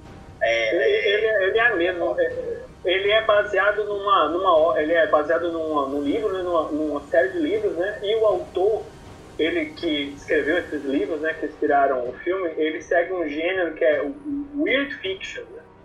E é bem, bem Lovecraftiano mesmo, né? Que é o fantasy, né, que ele mistura Estranho. ficção científica com fantasia e meio coisas delirantes, alucinantes, assim, um negócio meio Líricas, bizarro. né? É onírico, é. Ele vai fazendo uma carapaça muito louca aí. E aí, pra quem gosta, é. Fala da Apesar de não ser é, especificamente do Lovecraft, mas é um, um filme que tem. É, é a veia de Lovecraft completinho assim, e esse é realmente muito bom, é um dos favoritos da minha vida. Eu queria recomendar também que vocês assistissem A Beira da Loucura, do. do Pronto, eu Já vi esse viu? É muito bom. Tem na Pô, muito bom. Tem um exercício de, de metalinguagem no final ali, de que o que acontece nos livros acontece no cinema, que pode acontecer com você, assim, é bem interessante o filme. Esse filme aí é um, é tipo, é um, é, conta a história tipo de um escritor que é de terror, né, horror, e, e de alguma forma as obras dele estão ganhando realidade, estão virando reais, sabia, né? Pois é. Aí ele, aí ele é, é, o filme é, é de um tipo um agente de seguros que está tentando achar esse escritor que tá desaparecido. E aí ele... É o, é o Goosebumps pra adultos. É, gente, foi, foi só eu que achei o farol com referência a Lovecraft. O farol com William Defoe. É, cara, tem mais coisas, tipo assim, posso dizer, gregas, né? Que também Lovecraft, né? Pegou muito dessa onda, né? E é muito estranho, tem aquela parte dos tentáculos né, e tal, mas rapaz, eu não cogitando farol. Também tem aquele outro filme, Bird Box, não sei se vocês já viram. Bird Box. Ah, Bird Box tem uns toques de Lovecraft, sim. Tem, se você sente aquelas criaturas que você vê, você fica Sim, sim, sim. mata, né? Tem. tem, tem toda essa pegada. É muita influência, cara. A galera. É vai muita, bastante- muita Tem influência. uma influências quase literais, até foi no primeiro artigo do Agora Cast, é o primeiro Alien vs Predador. Quem quiser assistir é só procurar a versão Não, estendida. eu, eu ia citar o Alien, mas é o Alien mesmo, o original, de 78, 79. Mas assim, o Alien vs Predador, ele pegou tanta coisa da, do Montanha na Loucura que até a cena que o cara se assusta com um pinguim tem, né? Nesse. É incrível. Eu vou indicar mais um aqui que eu acho fantástico. Muita gente não. Inclusive a crítica da, especializada da, é, da época não gostou, certo? Que é. Mas eu acho esse filme sensacional. A crítica não gostou, muita gente não gosta. Não sei porquê também, mas. Né? Mas é, eu acho muito assim dessa linha também, que é o segredo do abismo do James Cameron, quando ele ainda vi, Ah, é legal. é bom ver, é legal. É, ele, Ele era um diretor de verdade. Criaturas abissais, né? ele é um- é- é- eu, eu só não gostei dele porque eu achei ele meio cansativo. Ele é muito longo, meio paradão. Osgs, né? Que são James Cameron, né? objetos Cara, marinhos modificados. Pois é, ele lá, mas tá aí, o James Cameron, inclusive esse filme, ele foi um fracasso de, de, de, Bilheteria. é, de bilheteria. É, muita gente, sabe, não quis saber e tal, e depois que ele ficou um diretor mais cult, aí, sabe, uf, todo mundo voltou a... a Na verdade era o contrário. Nessa época ele era cult, depois ele se tornou blockbuster, né? É, Mas é, de como não seria de- de- diferente do, do James Cameron, ele, ele- esse filme revolucionou os efeitos especiais da época, né? Que tem uma cena Sim, que sim, o, sim. o ET ele toma a forma. É o ET, né? Ele toma a forma do- da água, né? E a água vira tipo uma cobra com, uma- com um rosto humano na, na, na frente, né? E aí foi é, show eu de achei- efeito. eu achei muito bom esse filme, então vamos seguir aí, vamos seguir. Vamos falar. Só uma pergunta. Vai lá, Eu posso, eu posso indicar uma história em quadrinhos? Vai lá, ó, claro, por favor. Esse daqui, pra, se vocês já conhecerem, por quem conhecer, fale também, porque é uma obra muito rica, muito legal, assim, e ao mesmo tempo perturbadora, feita a porra, que é uma série do Alan Moore é, em homenagem ao Lovecraft, chamava Providence. Isso. Que é passada a ser como se fosse o multiverso do, o Ah. multiverso do Lovecraft, visto de, de- da cabeça aos pés numa, numa, num, num road trip, por assim dizer, Muito de bom. um, é, é um é um jornalista, ele trabalha para um jornal, ele está deprimido da vida, ele é ele é um homossexual e ele, ele perde o amante dele, então ele desgostoso da vida, ele começa a seguir esses casos do, do- do- estranhos que estavam todos interligados a, a um grupo supostamente de fanáticos, e ele vai passando por cada instância, cada cenário, cada personagem já descrito nos livros do Lovecraft, assim, é muito legal, recomendo demais. Tenho que pegar esse daí também. Já tá pegando esse link. Hum. É, tem um conto que é o meu preferido do Lovecraft que chama O Modelo de Pac-Man, né? Que tem muito também nessa HQ aí, né? Um amigo meu falou que tem essa parte, né? Que fala sobre, tipo, é, como se fosse uma cidade, né? Que é, tipo, eu acho, se não me engano, Salem, é tipo Salem, tem a questão das bruxas, o cara, tipo, pinta é, tipo assim, uns monstros, assim, tinha uns gols, né? Umas coisas bem feias. E é, uma, e é aterrador. Esse contra Lovecraft é um dos que eu fiquei mais tenso, assim, você vê que é quando se trata dessa questão de bruxaria. Por exemplo, A Cor que Caiu do Céu, que é, pô, que é aquele filme que saiu Com Nicolas Cage. Nicolas Cage, que Nicolas eu Cage. gostei, eu gostei. Eu sei que ele falou de tranqueira, mas ali eles conseguiram, como posso dizer, sintetizar coisas do conto que é tipo Arkham. Pronto, por exemplo, a cidade de Arkham do Lovecraft é como se fosse o quê? Salem, como se fosse a Salem dele. E no começo do filme já tem uma parada meio tipo mística da menina lá na floresta. Da, tipo, ela é tipo como se fosse tipo assim. A menina com o Necronomicon fazendo ritual. Isso, isso, é. E pra não ficar só aquela coisa espacial. Porque quando eu comecei a ler Lovecraft, eu logo, assim, antes que eu leio, eu disse, "Vixe, esse negócio de... Eu não gosto de coisa. Quem gosta de ET, essas paradas aí, eu não sou muito fã, velho. Mas não. o panteão do Lovecraft, né, que são aqueles tipo seis, né, que tem o tipo Azagoth, né, que é o, é o caos, né, que tem o Yog Sothoth, aí tem toda aquela questão dos antigos e tal, né, Uhum. e mas os que eu mais gosto que é mensageiro, que é o Nyarlathotep, né, que ele tem uma parada meio tipo egípcia e tal, que ele faz aquela misturada louca. Enfim, esse filme da Cor do Céu tem essa partezinha, né, o mística ali, da floresta, de ar, e é bizarro, tem umas partes do filme, mas ficou até bem legal. Tá bom. Vitor, vamos falar de- dessas, dessa obra da cultura, do audiovisual cultura pop que fez o HBO Max 2020 pular na, pla- na plataforma aí ganhar vários assinantes. Baseado na obra de Matt Ruff, a série Lovecraft Country reuniu dois grandes nomes atuais, Jordan Peele e J.J. Abrams. Poxa, eu, falando de mim, eu tô falando do. Vitor Moraes, vamos falar um pouco de Lovecraft Country. O que, que, o que é isso? Que série é essa, cara? Aí o que acontece? Teve um menino aqui no Instagram, chegou Vitor, dessa série Lovecraft Country. Mas eu vi assim, e tem uma questão de. é, é, pronto, ela quase que falou assim, é, que eu posso dizer, que teve a segregação racial. Mas eles estão querendo homenagear o Lovecraft? Não. O que eles fazem sobre território Lovecraft é território racista. Eles fazem o Matt Ruffles, ele quer dar essa impressão, mas sem dar. É que, pronto, vai falar de quem? Áticos, um cara negro, né? Soldado, né? Que é um militar e tudo. E é Ex-militar. de Popes. Isso, ex-militar. Me identifico com ele, porque eu gosto de Popes. E era uma literatura feita mais para brancos, né? O cara lê, é, o que ele tá lendo lá? Aí ele tá lendo lá que A Princesa de Marte. A Princesa de Marte é um romance escrito por um cara chamado é, Edgar...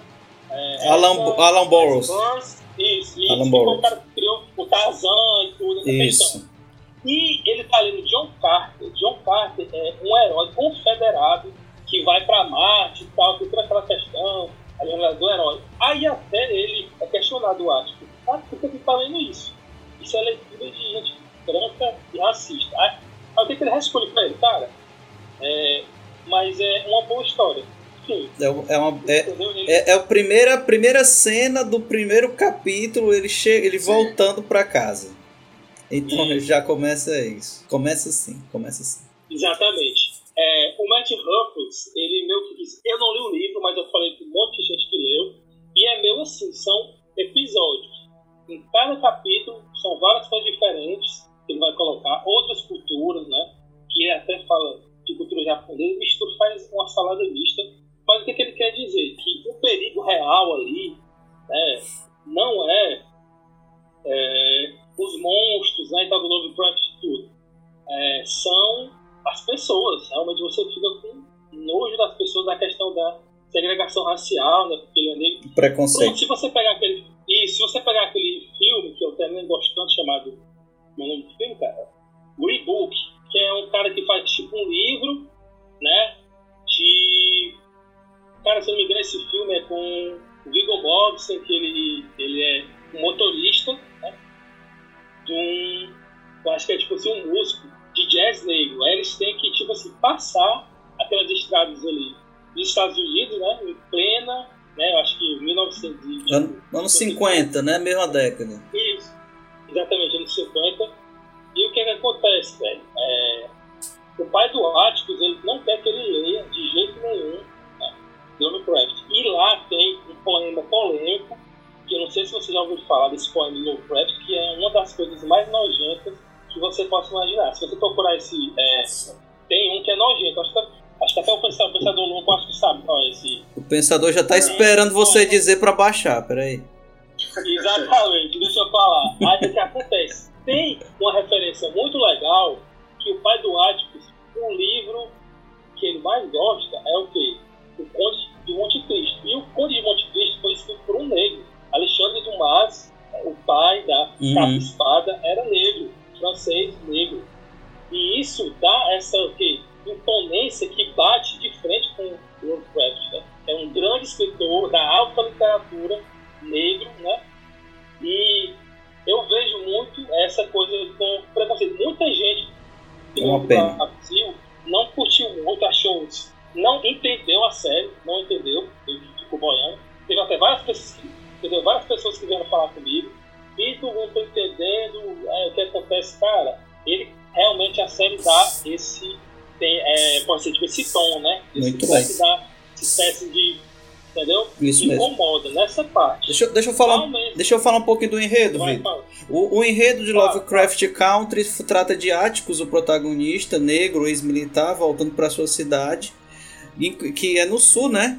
No sul dos Estados Unidos. Isso. E ele, e ele vai então, percebe, tem a notícia de que o pai dele, que não tinha uma relação muito afetuosa, ele desapareceu numa viagem de trabalho. Então ele, ele organiza com um tio negro e com uma amiga também negra que está precisando ir até uma certa cidade conseguir, conseguir trabalho.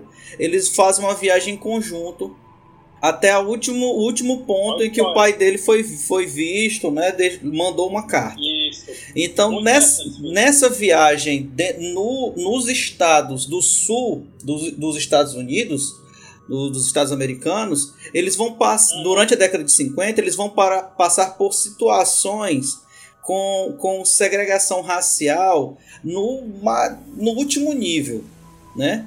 E, e dentre os mistérios que envolvem o desaparecimento do pai dele, envolve culto de feiticeiros que estão invocando entidades antigas e criaturas são libertas de, de dimensões e aparecem então fazendo parte do, desse cenário. Além de os, esses protagonistas, além de ter que lidar com situações de preconceito racial, eles também têm que lidar com um mistério envolto e totalmente referencial aos contos de Lovecraft. E Lovecraft Country ele, ele é isso. Tem aquele toque do J.J. Abrams com sua fantasia e ficção científica e tem o Jordan Peele, né? Jordan Peele com a, a crítica social, crítica negra, to- sempre sobre a negritude, Exato, né? todo o tempo fica nisso, cara. E é muito, muito bom para refletir esse, esse, essa série, esse trabalho. Qual, foi, qual era o poema, Vitor, aí que você queria falar? Que o Pensador Louco ainda tá Cara, esperando. é, eu não sei qual é, eu, assim, qual é mesmo. E também eu não vou falar, entendeu? Se vocês quiserem procurar, eu não me sinto assim, tipo, à vontade, que é tão repulsivo que eu. É. Tá, o pensador louco sabe dizer. Fala aí, pensador louco. Não, não, não, eu não, não é, assim, é aquele, é aquele tipo de coisa, assim, é, é que nem Two Girls on Cup. Só vai por mim, assim, é, bom, quer procurar, vai por tua conta aí. É isso. É. Não veja, é. que- É tipo isso. E na série isso, né, tipo, aparece, porque assim, o Atticus tá lendo lá e tudo, aí o pai dele vai lá, né, tipo assim, ó, aqui você, ó, o cara aí que você, você tá lendo e tal, ele odeia você e tal. Tipo, assim.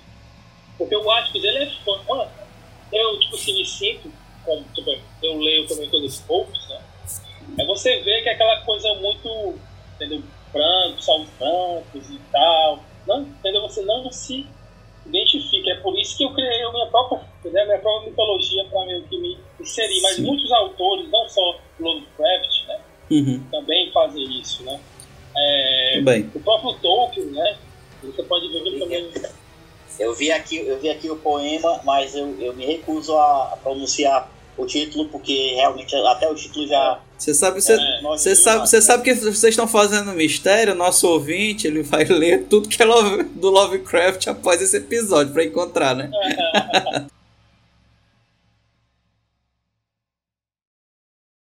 Deixa eu levantar uma questão aqui, Vitor. Eu achei interessante a tua fala. O Alexandre Dumas, ele, ele negro, eu não sabia. E, e não. Inclu- Inclusive, o personagem, o- a história, o Conde de Monte Cristo, ele foi inspirado numa pessoa real, inspirado, que era negro. Hum. Que era negro também. Sim, E verdade. É, é conhecido como o Conde Negro, se não me engano. O Conde Que é um- Negro. uma- Isso. Tudo bem. É muito interessante. Isso E- é, é muito. É muito mosqueteiros. Mas- inovador da época. Mas eu, eu, queria, eu queria levantar a questão bem, bem social mesmo, e bem, bem a questão de preconceito mesmo. Nós tivemos um autor chamado Machado de Assis, um, um autor conhecidíssimo, né?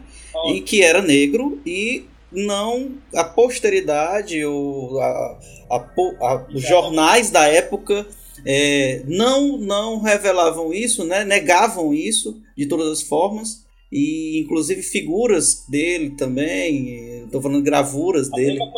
Não, e, e aí eu queria fazer o link com a, atua, com a atualidade. O quanto dentre é, é, essas pessoas, essas personalidades que são mais conhecidas e são negras, elas, elas devem, mas tem uma certa responsabilidade Mostrar. de, de mostrar e de, de tornar representatividade de suas de seu trabalho lá ou- e o, também sobre a situação contrária que nós estamos vendo aí no Brasil um presidente do da casa Palmares né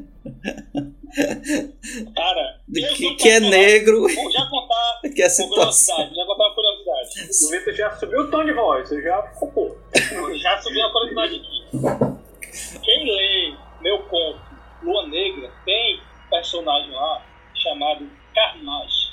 O nome ia ser Sérgio Carmage, mas eu mudei para só Carmage para não ficar tão clara, entendeu? A referência. E ele é líder de uma milícia chamada Caíns. Caíns, em árabe, quer dizer traidor. Então ele é líder dessa milícia que caça lá os próprios escravos, enforca e mata e tal. E ele vai ter uma, tipo, uma luta com um outro guerreiro negro chamado é, Sahib que é um berbere, não berbere.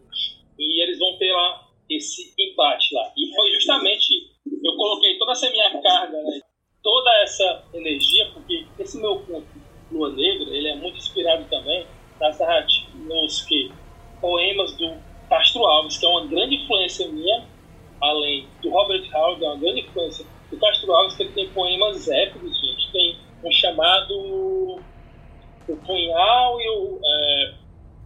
Cara, eu não vou lembrar o nome. Coisas épicas mesmo, de falando de, tal, de tipo luta e tal. Então, nesse ponto, eu quis fazer isso, porque no Brasil, principalmente na literatura, a gente tem muito. A gente não tem muito isso. né? A gente tem, quando é para falar sobre etnia, é, as pessoas ficam meio assim e tem essa visão muito eurocêntrica, né? A fantasia é muito eurocêntrica, ela é muito anglo-saxã, ela, ela é muito. É, porque realmente pelos autores, né? Então a gente vai tentando mudar isso, né? Eu sou. beleza Acho que tem uma. Entendeu? Eu sou um dos Uhum. aí que desponta que entendeu? bate nessa tecla para tentar entendeu? mudar. Porque assim, se não tiver um negro escrevendo também, é, tipo, também não vai ter quem fala, porque eu já vi, é, tipo assim, em alguns lugares, aquela questão, ah, eu não tenho um lugar de fala e tal, mas você pode pesquisar, você pode conversar com as pessoas, para Exatamente. saber o que, é que elas acham, né? Uhum. Exatamente. Você não tem que ter medo. Uhum. É, porque às vezes o escritor ele tem medo de escrever sobre um determinado assunto porque ele não entende e não sabe, mas ele pode chegar. Tem uma personagem também lá que é uma personagem que ela é uma rija. As rijas elas são transexuais da Índia, né, por exemplo.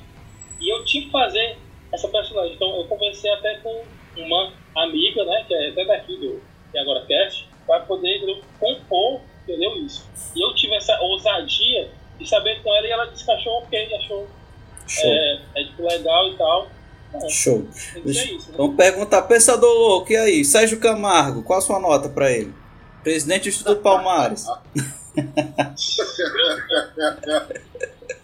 Pô, já Eu falou queria, já que, já que você- eu só queria é, propor um, um, um adendo à discussão aqui, já que vocês estavam falando de Machado de Assis, grande, maravilhoso escritor, né? Afinal de maravilhoso. contas, é, Alexandre Dumas é um mero Machado de Assis francês, né? Uhum. Se olharmos assim, por esse lado. Mas assim, só eu só queria. O, o Machado de Assis, que ele não foi. Desculpa te interromper, é porque Não, já. tranquilo, maravilha.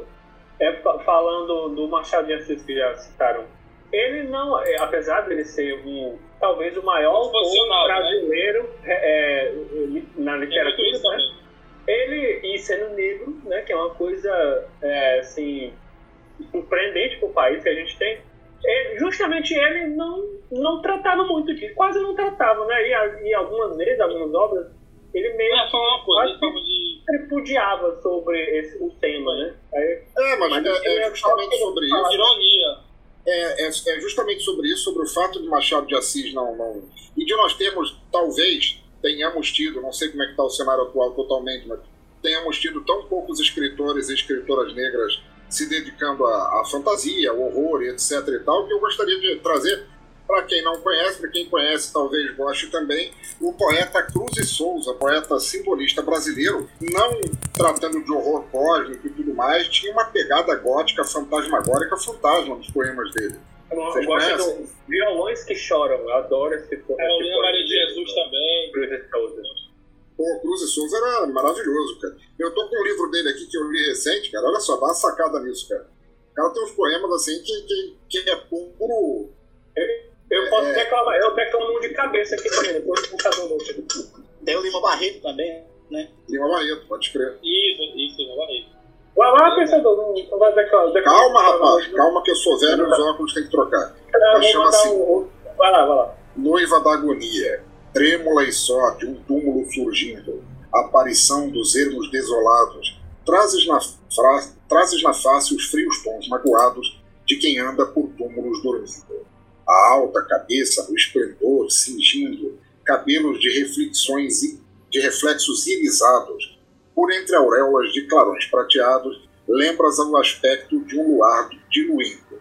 Não és, no entanto, a, to a torva morte horrenda, atra, sinistra, gélida, tremenda, que as avalanches da ilusão governa. Mas ah, és da agonia a noiva triste, que os longos braços lívidos abriste para abraçar-me para a vida eterna. Velho, isso é maravilhoso. Isso é muito legal, cara. Tem simbolismo, né? Muito bonito, muito sonoro. ah. E bem gótico, né? Tem, tem, é, é, é um, é um brocado assim, ele tem vários temas assim do, do, do fantasmagórico, do sobrenatural. O Castro Alves também, que ele era fã Deixa eu- deixa só né? declamar o, o Violões que Choram do, do, do Vai. Souza, que é, é, é curtinho assim. Violões que choram. É, vozes veladas, veludosas vozes. Volúpias dos violões, vozes veladas. Vagam nos velhos vórtices velozes dos ventos, vivas vãs vulcanizadas. Eu achei lindo isso que ele mexe com vê. Tô, tô bem, né? viramos um sarau agora esse podcast. É, foi ótimo. Essa é a história de um rapaz e seu sonho. Mas além disso, é uma história de um rapaz americano e um sonho que é realmente americano.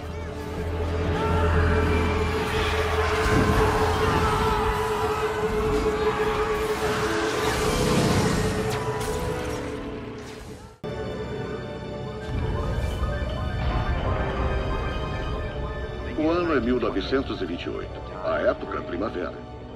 Se você fosse um homem jovem, sua mente estaria sem dúvidas pensando no amor. Mas se você fosse um rapaz, seus pensamentos eram uma só coisa: beisebol.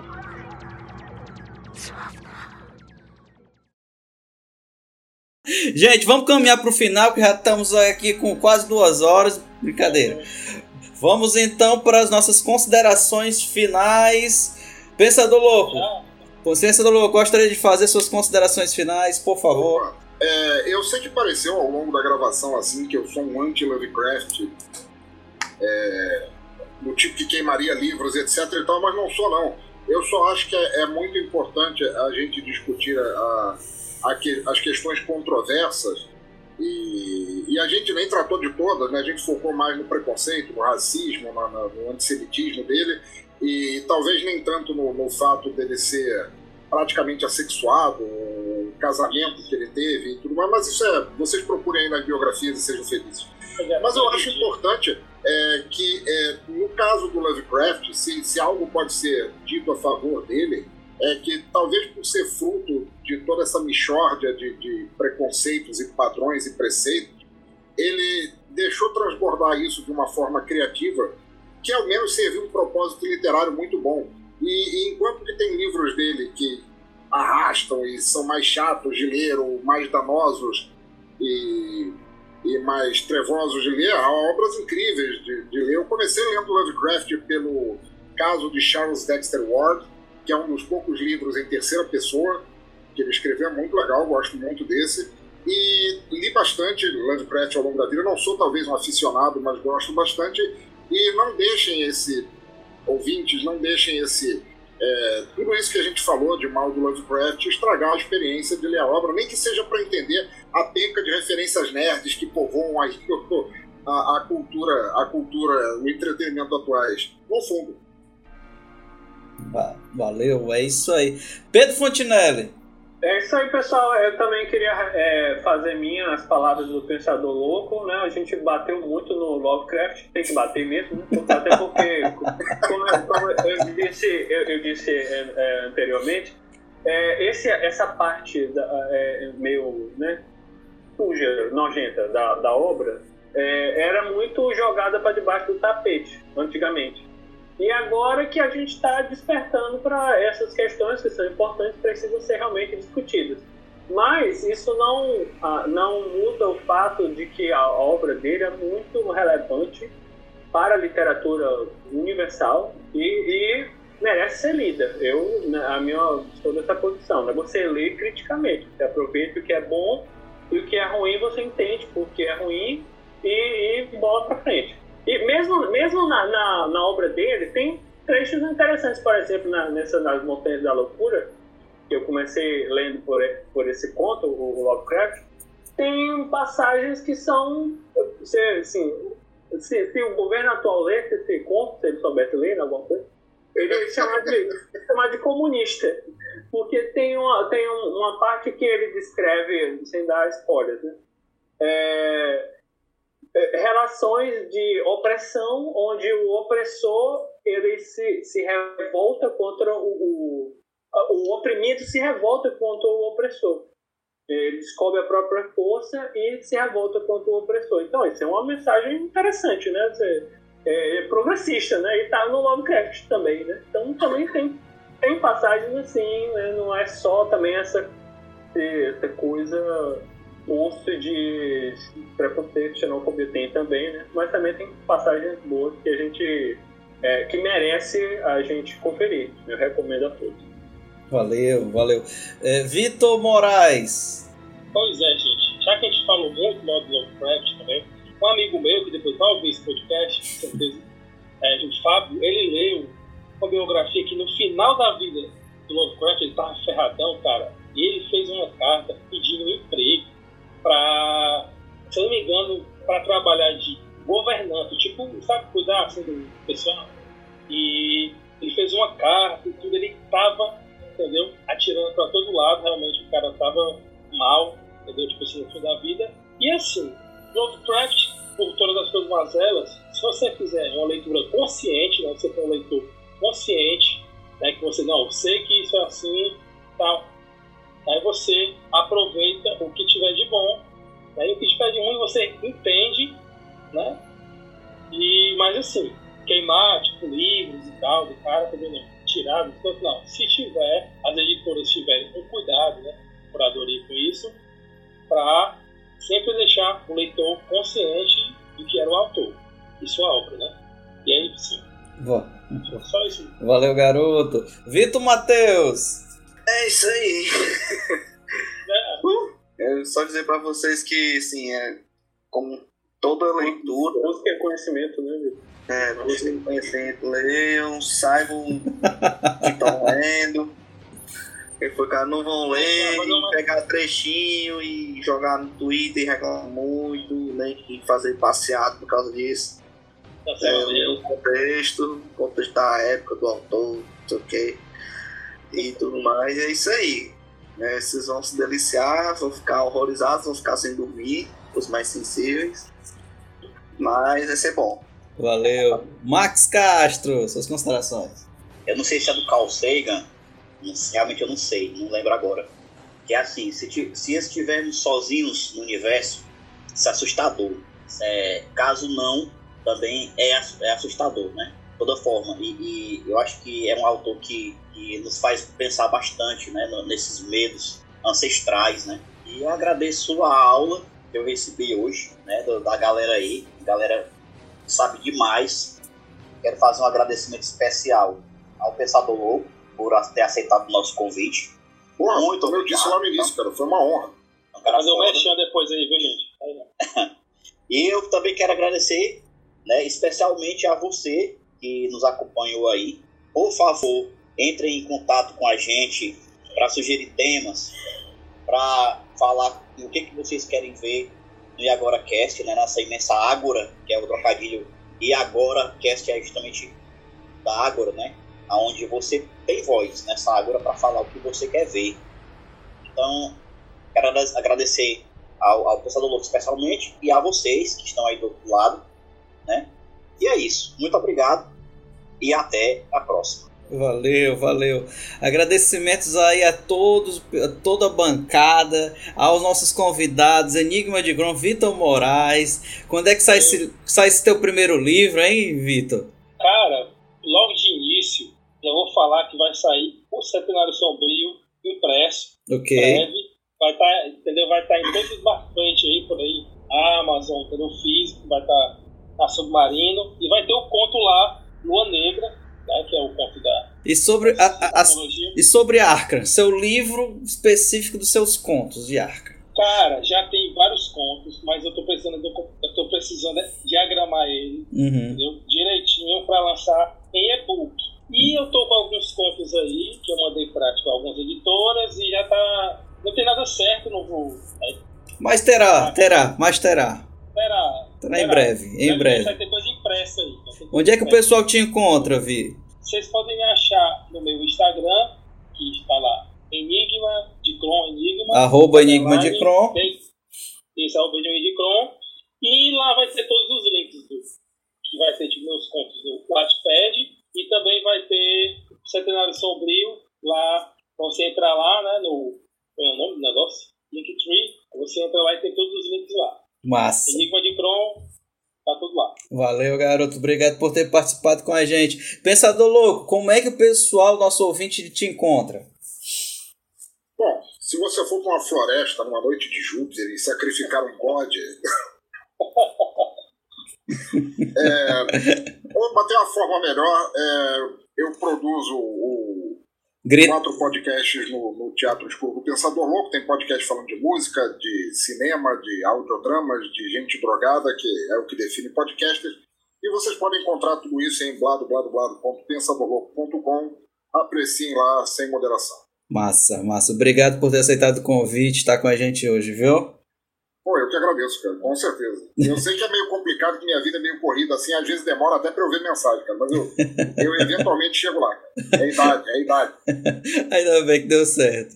E esse foi o AgoraCast. Você pode nos procurar nas redes sociais. Estamos no Instagram, arroba AgoraCast, no Twitter, arroba AgoraC, e no Facebook com a página AgoraCast Podcast. Pode mandar também seu e-mail para o contato arroba agoracast.com e até o nosso próximo episódio. Um grande abraço.